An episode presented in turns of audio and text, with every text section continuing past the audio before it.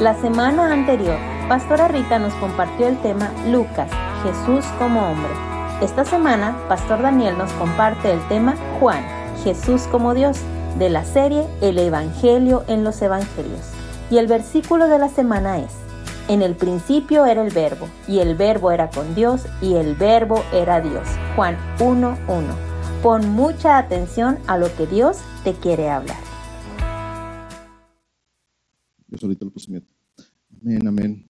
Pues sobre esta serie que estamos aprendiendo y hoy estamos cerrando el Evangelio en los Evangelios, qué, qué increíble ha sido, ¿verdad? Conocer a Jesús a través de Mateo como rey, conocer a Jesús a través de Marcos como siervo, conocer a Jesús a través de Lucas como hombre y hoy vamos a conocer a Jesús a través de Juan como Dios. Algo que me ha llamado tanto la atención es la diferencia entre los evangelistas. Decíamos que Mateo era un judío, era recaudador de impuestos, odiado por los judíos por recaudar impuestos para Roma, pero Jesús lo llamó, la persona que nadie llamaría, ningún religioso llamaría un recaudador de impuestos, un publicano, para ser su discípulo, pero Jesús sabe muy bien lo que hace y llamó a Mateo y Mateo escribió de Jesús como el rey de los judíos. ¿Quién mejor que un publicano para hablar del rey de los judíos? Y lo demostró con su genealogía y lo demostró con toda la historia que cuenta él de un rey, el rey de reyes y señor de señores. Y, y, decíamos que Marcos no era judío, que Marcos era ciudadano romano y que él hablaba de Jesús como un siervo. Y él no habla de genealogía porque los siervos no tienen genealogía, los reyes sí. Y desde ahí desde que se brinca toda la parte de la genealogía y la familia de Jesús y empieza con el ministerio, ya está hablando de un servidor, de un siervo, de un esclavo, no de un rey, porque Jesús siendo Dios tomó forma de hombre y estando en la condición de hombre se humilló y tomó forma de siervo. Y entonces, wow, es que me sigue impresionando, Marcos, cómo, cómo nos muestra a un Jesús que dice, el Hijo del Hombre no vino para ser servido, sino para servir y para dar su vida en rescate por muchos. Jesús vino a servir y a dar. Jesús vino a servir y a dar. Y nos puso el ejemplo. Ahora nosotros, como somos discípulos de Jesús y estamos siguiendo su ejemplo en todo, entonces ahora nosotros vivimos para servir y dar. Él es el rey, nosotros somos sus súbditos. Y vivimos como Él, siguiendo su ejemplo en todo. Y luego hablamos de Lucas y hablamos de Lucas como un médico griego. Él no era judío ni era romano, él era griego y como un médico griego era muy bueno para investigar. Lucas no fue testigo presencial igual que Marcos. Marcos dijimos que fue discípulo de Pedro, Lucas fue discípulo de Pablo. Y él se dedicó a hacer una investigación exhaustiva de toda la vida y obra de Jesús. Y empezó él su evangelio con la, narración de... Ah, se me fue el rollo. Empezó con la genealogía. La genealogía hasta Adán, y Adán demostrando que Jesús, el Hijo del Hombre, representa a toda la humanidad. ¿Sí? Y nos hablaba de sus milagros y nos hablaba de, esta compasión de Jesús por la gente. El ejemplo que más me gustó fue cuando detuvo el féretro de una mujer que era viuda y su hijo único era el muerto. Y, y decía yo en playas compartiendo la semana pasada que si esa mujer se quedaba viuda y sin hijos iba a estar destinada a mendigar para siempre. Entonces Jesús no permitió eso, porque su compasión, su corazón de compasión era tan grande que detuvo el féretro, tocó el féretro, algo que no se hace, y cualquier persona, dice la ley, que toca a un muerto queda inmunda, queda impura hasta la noche. Pero con Jesús todo es al revés. Cuando él tocó al leproso, en lugar de contaminarse él, el leproso quedó limpio. Cuando tocó el féretro, en lugar de contaminarse él, levantó al muerto. Su compasión, su corazón de compasión tan grande. Y lo vemos orando siendo que es Dios, pero también es hombre, al mismo tiempo todo, demostrándonos una dependencia total del Espíritu Santo, de su relación con su Padre. Y ya dijimos, si Jesús se iba a orar, tú qué rollo. Él demostró una dependencia del Espíritu Santo, siendo hombre y siendo Dios, ¿tú qué onda? No, yo puedo solo. Así como no, como te digo con eso.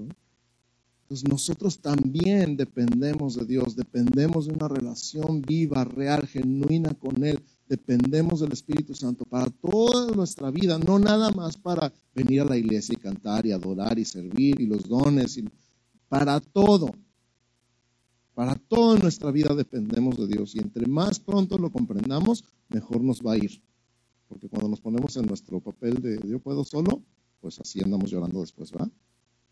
Y hoy hablamos de Juan, entonces Juan no era judío, no era romano, no era griego, Juan era galileo y era pescador. Y hablábamos al principio de los galileos, cómo la gente había ido y venido de todas partes del mundo y en Galilea se había establecido un sincretismo donde todo el mundo traía de todo. Por eso le llamaban Galilea de los gentiles los judíos no querían mucho a los galileos, y especialmente en Nazaret, como decía el dicho, ¿no? De Nazaret puede salir algo bueno. O sea, no había habido historia de que algo bueno saliera, no solo de Nazaret, sino de toda Galilea. Jesús vivió en Nazaret, pero sabemos que nació en Belén. Jesús es otra historia, como que vivía disfrazado de Galileo, porque él sabía lo que iba a hacer. ahí en Galilea, en ese lago, en ese mar, conoció a Juan y a su hermano Jacobo y a Pedro y Andrés, que eran pescadores. Los pescadores no son personas de muchos estudios, no son personas que destaquen o hayan destacado en la escuela. Un poquito de lo que te puedo contar de, las costumbres judías es que todo mundo estudiaba la ley y los profetas hasta los 12 años. Hay una escuela donde todos los niños estudian, es como la escuelita dominical aquí en la iglesia. Si tú vienes a, la escuela dominical, creciste aquí en San Pablo, tomaste todas las clases desde los dos años de alta potencia hasta los 15. Imagínate que a los 15 años en la graduación, si alguien, así como que no, es que este chavo está pero genial, está bien tremendo y sabes que me lo voy a agarrar de discípulo. Y el pastor a se lo agarra de discípulo. Dice, vente conmigo, yo te voy a enseñar todo lo que sé. Y entonces a partir de ese momento es discípulo del pastor Abel.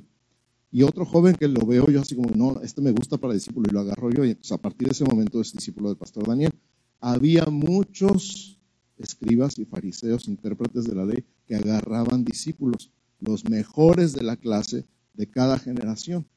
Los que no eran tan buenos en el estudio de la ley y los profetas, entonces se dedicaban a otra cosa, normalmente a los negocios de su papá. Este era el caso de Juan y de Jacobo, su hermano. Ellos no fueron los mejores de su clase, no estaban en el cuadro de honor, no se aprendieron a lo mejor toda la ley y los profetas, y entonces los maestros de la ley los soltaron y los dejaron como pescadores.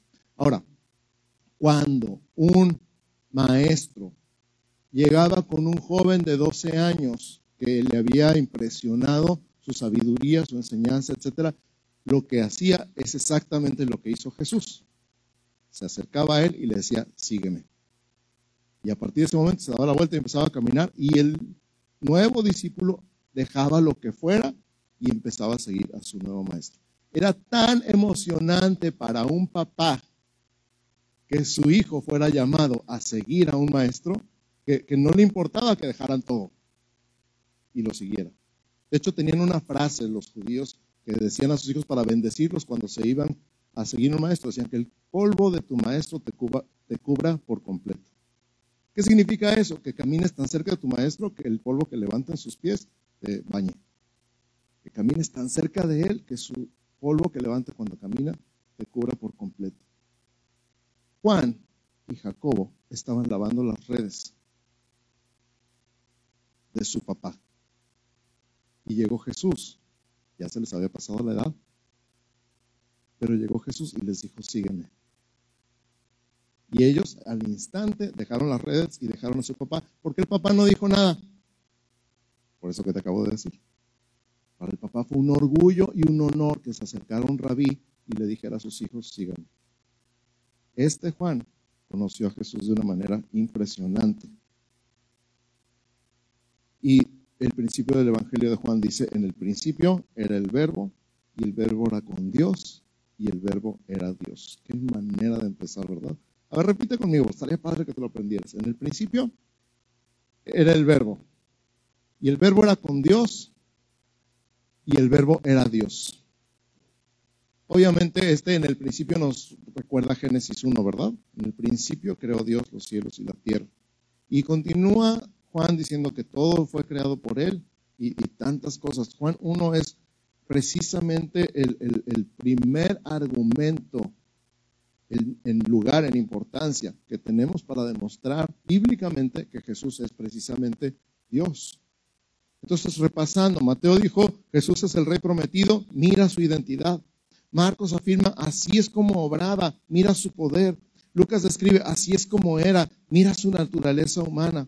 Y Juan declara, ¿quién es él en realidad? Mira su deidad. El Evangelio de Juan es el más conocido y estudiado de los Evangelios. Juan escribe el libro casi una generación después que los otros evangelistas. Dijimos que Marcos fue el primer evangelista, ¿se acuerdan? El primero es en escribir un evangelio. Juan fue el último, ya por allá por el año 90. Y con este mensaje principal, el verbo se hizo carne. Él no se dirige a los judíos, no se dirige a los romanos, no se dirige a los griegos, Él se dirige al mundo entero con un mensaje. El verbo se hizo carne. Juan y Jacobo, por cierto, fueron apodados por Jesús los hijos del trueno, así serían. Creo que, supongo que les puso los hijos del trueno después de aquella vez que le dijeron a Jesús, ¿quieres que mandemos que caiga fuego del cielo y consuma toda esa aldea? Porque no lo recibieron. Jesús les dijo, ustedes no saben de qué espíritu son. Pero su carácter se fue transformando y moldeando como cualquier persona que se acerca a Jesús. Ese mismo Juan que dijo, ¿quieres que mandemos que caiga fuego del cielo? Se convirtió en lo que hoy conocemos como el apóstol del amor. Juan es un caso ejemplar de un hombre que pudo ser un gran pecador y del cual Jesús hizo un gran testigo. Wow. Así que, ¿cómo como le hizo Juan para testificar de la deidad de Jesús. Juan 1 del 1 al 3, dijimos, en el principio era el verbo, el verbo era con Dios y el verbo era Dios. Este era en el principio con Dios. Todas las cosas por Él fueron hechas y sin Él nada de lo que ha sido hecho fue hecho. Regrésate a Génesis 1 y piensa, en el principio creó Dios los cielos y la tierra. Otra vez, Juan 1 dice, todas las cosas por Él fueron hechas. Y sin Él nada de lo que ha sido hecho fue hecho. O sea que cuando Dios dijo, sea la luz, fue la luz. ¿Quién prendió la luz? Jesús. Todo lo que Dios dice, se hace. Pero Jesús es el verbo, es la palabra. Y vamos a hablar un poquito más de eso. cuando Dios habla, Jesús ejecuta. Qué impresionante es eso. Y lo vamos a ver un poquito más adelante. Dice el verso 14 de Juan 1, y aquel verbo fue hecho carne y habitó entre nosotros y vimos su gloria, gloria como del unigénito del Padre, lleno de gracia y de verdad. Repito, y aquel verbo, hablando de Jesús, verbo con mayúscula, fue hecho carne y habitó entre nosotros y vimos su gloria, gloria como del unigénito del Padre, lleno de gracia y de verdad. Ahora, esto es ay, tan difícil de imaginar, pero quiero que te lo imagines por un instante. Dios habló, sea la luz. Cuando Dios habla, las cosas se hacen porque Él es Dios. Simplemente. Y el verbo es la palabra hablada. Cuando Dios habla, lo que sale, su palabra hablada, tomó la forma de una persona. Algo que salió de la boca de Dios se convirtió en una persona. El verbo fue hecho carne. Para nosotros, para ti, para mí eso es algo demasiado. yo llevo semanas masticando esa frase. El verbo fue hecho carne. Él habló y lo que habló se convirtió en una persona real de carne y hueso. El verbo se hizo carne. Jesús es la palabra. Él es lo que sale de la boca de Dios. Él es el pan de vida. Jesús es Dios. Y cuando dice vimos su gloria como del unigénito del Padre, me acuerdo tanto cuando agarró a sus mejores amigos, a Pedro, a Juan y a Jacobo, y se los llevó a un monte alto. ¿Se acuerdan? Y ya que estaban en el monte alto, nada más ellos tres, se transfiguró delante de ellos. Su rostro brillaba, sus ropas brillaban, recuerda tanto la escena de Apocalipsis, cuando se volteó a ver la voz y lo que vio fue precisamente a Jesús en toda su gloria. En ese momento, la transfiguración vieron a Jesús como nunca nadie lo había visto. Y como lo vamos a ver todos al final. Pero Pedro, Juan y Jacobo dicen, vimos su gloria. Gloria como del unigénito del Padre. Estaba tan asustado Pedro, ¿se acuerdan que dijo, Señor, qué bueno que estamos aquí, vamos a hacer tres, tres enramadas, como tres tienditas, tres carpas, una para Moisés, una para Elías y una para ti. Pues estaban los tres y los tres, pues wow, ¿no? Yo imagino que cualquier judío hubiera querido conocer a Moisés y Elías. Y entonces una nube los cubre y se oye la voz del Padre que dice, este es mi Hijo amado, a él oíd. ¡Wow! Escucha, este es mi Hijo amado, a él oíd. Ahora, Moisés representa la ley, Elías representa a los profetas, Jesús es el Hijo amado.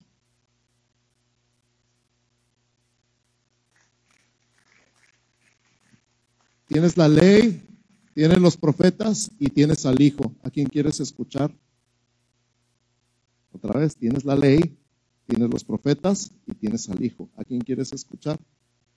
Por si te quedara la menor duda, Pedro decía, pues los tres, ¿no? Les hacemos una carpita a cada quien. Y el padre dice, no, no, no, no, este es mi Hijo. A él oíd. Esa es la gloria del unigénito del Padre que ellos vieron, lleno de gracia y de verdad. Además, en el capítulo 17 de Juan, Juan nos está contando la oración que hizo Jesús antes de ser entregado. Son los últimos momentos, podríamos decir que es la última oración registrada de Jesús. Y en esa oración, en el verso 14, en el verso 5, perdón, Juan 17, 5, dice, ahora pues, Padre, glorifícame tú al lado tuyo con aquella gloria que tuve contigo antes que el mundo fuese. Repito, Ahora pues, Padre, glorifícame tú al lado tuyo con aquella gloria que tuve contigo antes que el mundo fuese. Uh, parece trabalenguas. Tiene tantas cosas, hay tantísimas cosas ahí. Está hablando Jesús de una gloria que tuvo antes de la fundación del mundo. Una gloria que tuvo con el Padre, junto con el Padre. Padre, Hijo, Espíritu Santo. Son los únicos que existían antes de la fundación del mundo, el único Dios verdadero. Antes de decirse a la luz, ya estaba Jesús ahí. En toda la gloria, en la eternidad. Y hay tanto que hablar acerca del Cordero que fue inmolado desde antes de la fundación del mundo. Un Cordero sin mancha, ya destinado desde antes de la fundación del mundo. Hay tantísimo que decir, pero Jesús mismo da testimonio. Padre, glorifícame con esa gloria que estoy contigo antes de la fundación del mundo, antes que el mundo fuese. Juan el Bautista declara en Juan 1.29, el día siguiente, el siguiente día, vio Juan a Jesús que venía a él y dijo, he aquí el Cordero de Dios que quita el pecado del mundo. Repite conmigo esta frase, por favor. He aquí el Cordero de Dios que quita el pecado del mundo. ¿Quién se acuerda cuando hablamos de Abraham y el Cordero de Dios? ¿Quién estaba aquí? ¿Los demás estaban de vacaciones o dónde andaban? O ya no se acuerdan. Ok, les recuerdo rápidamente. Dios le da a Abraham un hijo en su vejez y el hijo se llama Isaac. Tuvo otro hijo antes cuando la esposa le dijo, ah, pues te ayudo con la chacha y entra. Y entonces tuvo otro hijo fuera del matrimonio con una concubina, con la esclava que se llamaba Agar. Cuando Dios le dice, quiero que me sacrifiques a tu hijo, parece como que está pensando, no me vayas a mandar a, a Ismael, Isaac, tu único Isaac, el que amas. No hay menor duda. ¿Cuál de los dos? Isaac. Dios le había prometido que en Isaac sería llamada descendencia, así que Abraham está seguro que va a subir al monte, va a sacrificar a su hijo, Dios lo va a resucitar y van a bajar otra vez. Eso está expresado en las palabras, iremos, adoraremos y regresaremos. Él estaba seguro que Dios le iba a regresar a su hijo. Y cuando van en el camino, Isaac, que ya era un muchacho, ya podía cargar la leña, le dice, ¿dónde está el cordero? Y Abraham le contesta, Dios se provee de cordero para el holocausto. Y cuando está a punto de matar a su hijo, Dios lo llama desde el cielo y dice, Abraham, Abraham, no mates al muchacho, no le hagas nada. Ahora sé que no me vas a negar nada. Y le dice, por cuanto no me negaste a tu hijo, tu único, casi, casi, casi, casi está diciendo, yo tampoco te voy a negar a mi hijo, mi único. Y entonces Abraham encuentra, escucha y voltea y ve un carnero, no un cordero, un carnero enredado en una zarza. Y lo sacrifica en lugar de Isaac su hijo. ¿Dónde quedó el cordero? Fast forward. Muchos, muchos, muchos, muchos, muchos años después. Llega Jesús y Juan el Bautista dice, he aquí el cordero de Dios que quita el pecado del mundo. Ese es Jesús, el cordero destinado desde antes de la fundación del mundo. Amén. Hizo milagros que solo Dios puede hacer. De los 35 milagros que mencionan los demás evangelios, Juan eligió solo siete y los resalta como señales. Jesús cambió el agua en vino. Jesús sanó al hijo de un noble. Jesús sanó a un paralítico. Jesús alimenta a los cinco mil. Jesús camina sobre las aguas. Jesús sana al ciego de nacimiento. Jesús resucita a Lázaro. Siete milagros, siete señales. Y ahorita vamos a hablar un poquito más de esas. ¿Por qué nada más siete? Ahorita vamos a ver. En el Antiguo Testamento el nombre de Dios es Jehová. En Éxodo 3:14 dice, respondió Dios a Moisés, yo soy el que soy. Y dijo, así dirás a los hijos de Israel, yo soy, me envió a vosotros. Yo soy, me envió a vosotros. A partir de ese momento, yo soy se convirtió en el nombre de Dios. La abreviación, lo que se llama como el tetragrama, son las iniciales de esta frase. Yo soy el que soy. Nadie podía pronunciar el nombre de Dios. Se convirtió en una regla, aunque no era así. La, la idea era no usar el nombre de Dios en mano. Pero los judíos dejaron de usar el nombre de Dios en total y empezaron a usar nombres como el Eterno, el Altísimo, el Santo. Cuando Jesús se presenta con la gente, empieza a decir, yo soy. Y lo dice de tal manera, escucha, Juan 8:58, Jesús le dijo, de cierto, de cierto os digo, antes que Abraham fuese, yo soy. Y cuando dijo yo soy, la gente tomó piedras para apedrearlo. ¿Por qué? Porque sonó exactamente como el nombre de Dios. Antes que Abraham fuese, yo soy. Primero estaba diciendo que él existía desde antes que Abraham. Lo cual para los judíos que lo veían a Jesús hombre, nada más podían ver a Jesús hombre, era una blasfemia. Pero está diciendo más, yo soy, por eso lo, querían apedrear. En Juan 6:35 dice, Jesús le dijo, yo soy, otra vez, el pan de vida. El que a mí viene nunca tendrá hambre, el que en mí cree no tendrá sed jamás. Juan 8:12, otra vez Jesús les habló diciendo, yo soy la luz del mundo. El que me sigue no andará en tinieblas, sino que tendrá la luz de la vida. ¿Estás tomando nota? Te lo recomiendo. Juan 10, 7, volvió pues Jesús a decirles, de cierto, de cierto os digo, yo soy la puerta de las ovejas. Eso me recordó, yo soy el camino, la verdad y la vida, que ahorita vamos a ver. Juan 10, 11 al 14, yo soy el buen pastor. El buen pastor su vida da por las ovejas, mas el asalariado y que no es el pastor de quien no son propias las ovejas, ve venir al lobo y deja las ovejas y huye, y el lobo arrebata las ovejas y las dispersa. Así que el asalariado huye porque es asalariado y no le importan las ovejas. Yo soy el buen pastor y conozco mis ovejas y las mías me conocen. ¿Cuántas ovejas de Cristo hay aquí? Eso. ¿Si sabes que Él te conoce? Y que tú lo conoces a Él, ¿verdad? Juan 11:25 le dijo Jesús, yo soy la resurrección y la vida. El que cree en mí, aunque esté muerto, vivirá. Grandes palabras de Jesús. Yo soy la resurrección y la vida. El que cree en mí, aunque esté muerto, vivirá. Juan 15, 1 y 2. Yo soy la vid verdadera y mi padre es el labrador. Todo pámpano que en mí no lleva fruto lo quitará y todo aquel que lleva fruto lo limpiará para que lleve más fruto. Juan 14, 6 y 7. Jesús le dijo, yo soy el camino y la verdad y la vida. Nadie viene al Padre sino por mí. Si me conocieseis, también a mi Padre conoceríais y desde ahora le conocéis y le habéis visto. O sea, el que ha visto a Jesús ha visto al Padre. Jesús es Dios, sin lugar a dudas. Nadie lo puede negar si examinas la evidencia concretamente, muchos rehusan creer porque no quieren reconocer la soberanía de Dios sobre su vida, pues ser cristiano significa rendirse totalmente al gobierno de Cristo, porque Él es Dios. Hace mucho les recomendé una película que se llama El caso de Cristo. No sé si se acuerdan y no sé si la vieron, pero les platico rápidamente. El caso de Cristo se trata de la vida de un hombre ateo. Él era periodista y en, en su columna del periódico escribía sobre casos legales. Era como un periodista legal. Y entonces él estaba acostumbrado a examinar la evidencia por su cuenta, sacar sus conclusiones y publicarlas en su columna del periódico.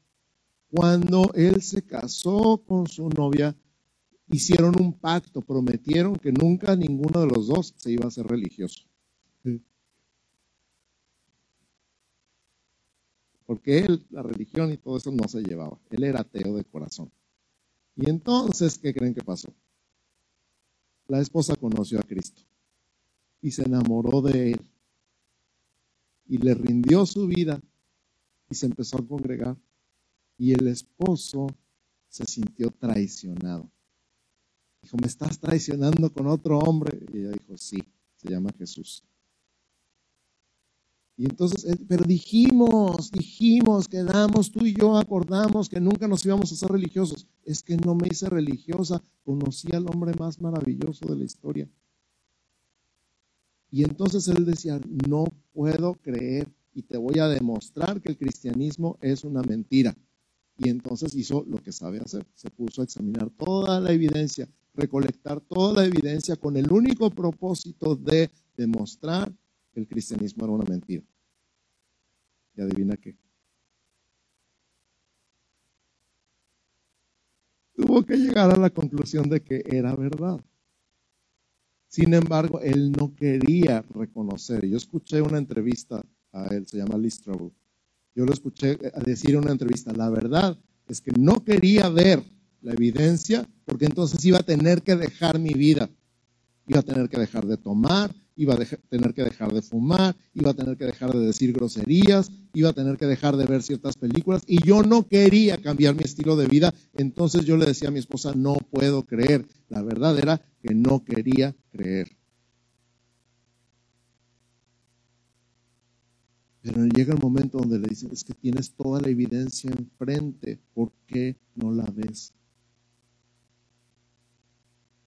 Y él cuando tuvo que ser honesto consigo mismo, vio toda la evidencia dijo, tiene que ser verdad. Tiene que ser verdad. a mí me ha tocado, he tenido el privilegio de escucharlo hablar en vivo, dar su testimonio en vivo. Y una de las cosas que más risa me dio fue cuando llegó con su jefe en el periódico. Ahora imagínate todo esto. Todo el mundo sabía que él estaba haciendo una investigación para desmentir el cristianismo, ¿ok? Lo iba a publicar en su periódico y llega con su jefe y le dice, oye, ¿cómo te va con tu investigación esa del cristianismo? dice, pues me hice cristiano. y le dice el jefe, condenado. Y le dice, pues no, en realidad no. Esta es la evidencia, lo que tenemos en Juan es la evidencia de que Jesús es quien dijo ser porque Él cumplió todo lo que dijo que iba a cumplir, lo cumplió al pie de la letra y Él es, tiene que ser, no hay otra explicación, Él tiene que ser el Hijo de Dios, Él tiene que ser Dios. La pregunta es si tú estás dispuesto a examinar la evidencia honestamente. Regresamos al versículo de Juan 1.1. En el principio era el verbo y el verbo era con Dios y el verbo era Dios. No hay otra respuesta. Ahora, te dije hace rato de las señales, ¿verdad? Dije que nada más escribió siete. No es que Juan haya visto nada más siete, escribió siete. El último capítulo de Juan, Juan 20, 31, 30 y 31, perdón. Juan capítulo 20, 30 31. Este es uno de mis pasajes favoritos de Juan. Dice, hizo además Jesús muchas otras señales, subraya señales. Hizo Jesús además muchas otras señales en presencia de sus discípulos, las cuales no están escritas en este libro. Él aclaró que hizo muchas, muchas, muchas, y conmigo muchas otras señales. Pero dice, no las escribí, pero estas se han escrito para que creáis evidencia. Estas se han escrito para que creáis, evidencia, que Jesús es el Cristo, el ungido, el Mesías, el Hijo de Dios, y para que creyendo tengáis vida en su nombre.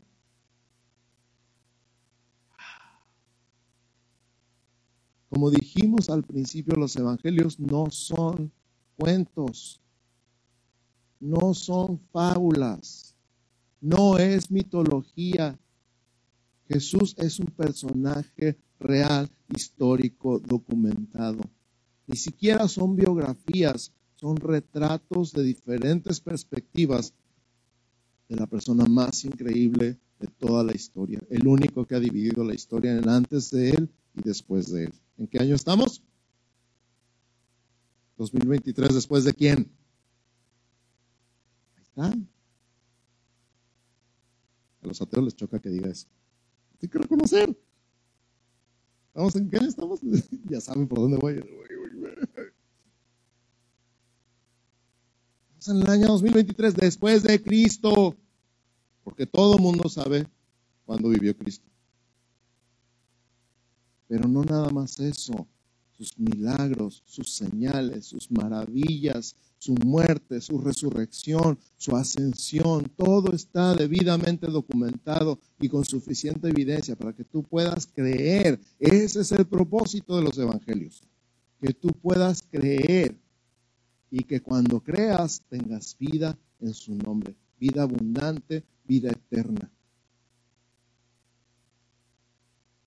También en Juan está escrito, porque de tal manera amó Dios al mundo que dio a su Hijo unigénito para que todo aquel que en él no se pierda, sino tenga. Jesús es más que eso. Ya hemos escuchado mucha gente allá afuera que ven a Jesús como un gran líder, pero Jesús es mucho más que eso. Hasta lo ven como un revolucionario. Pero Jesús es mucho más que eso. Jesús es, es el Hijo de Dios. Y Jesús, el Hijo de Dios, está aquí el día de hoy. Él es tu Salvador, Él es tu Redentor, Él es tu Rey, Él es tu Señor. Cuando yo digo Jesús está aquí, pues es que piensa un instante, imagínate, si cierras tus ojos, a mí me gusta mucho imaginarme. yo creo que Dios nos dio la creatividad y la imaginación como parte de sus instrumentos para que nosotros podamos ver de alguna manera las cosas que no se ven. Entonces, cierra tus ojos e imagínate, por favor, a Jesús en persona caminando entre estos pasillos. ¿Qué harías? ¿Qué harías si esta persona tan increíble, tan maravillosa, tan poderosa, tan amorosa, y Dios en persona estuviera aquí en este lugar? Bueno, Él está aquí.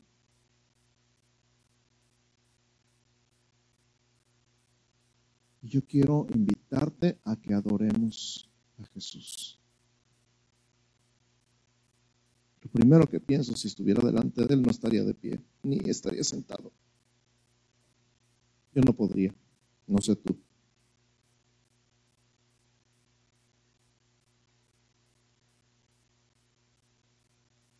Este Jesús que murió en la cruz, que dio toda su vida, toda su sangre, todas sus lágrimas, que llevó por ti los azotes y los clavos y las espinas y las bofetadas y los escupitajos y los insultos, que llevó por ti todas las enfermedades y todos los dolores, que sufrió la cruz por amor a ti,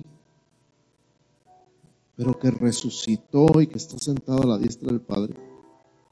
También dijo, donde hay dos o tres reunidos en mi nombre, estoy yo en medio de ellos. Jesús está aquí.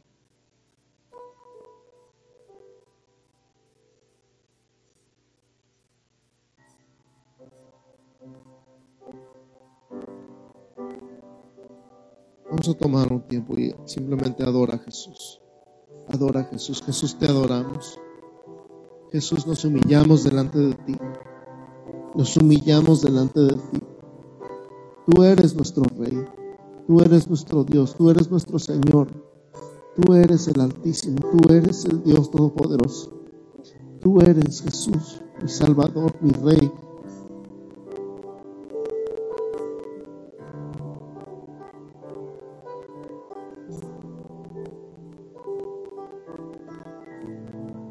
iglesia, en tus propias palabras, empieza a levantar adoración a Jesús. Empieza a adorar a Jesús y empieza a reconocer quién es Él. ¿Quién es Él para ti? ¿Quién es Él en la palabra? Todo lo que escuchaste ahorita, Jesús, tú eres el camino y la verdad y la vida.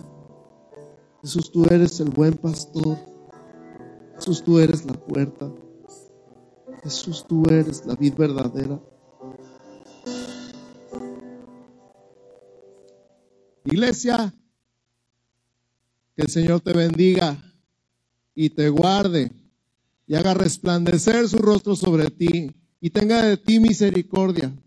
Iglesia, que el Señor alce sobre ti su rostro y ponga en ti paz en el nombre de Jesús. Amén, amén y amén. Buenas tardes a todos.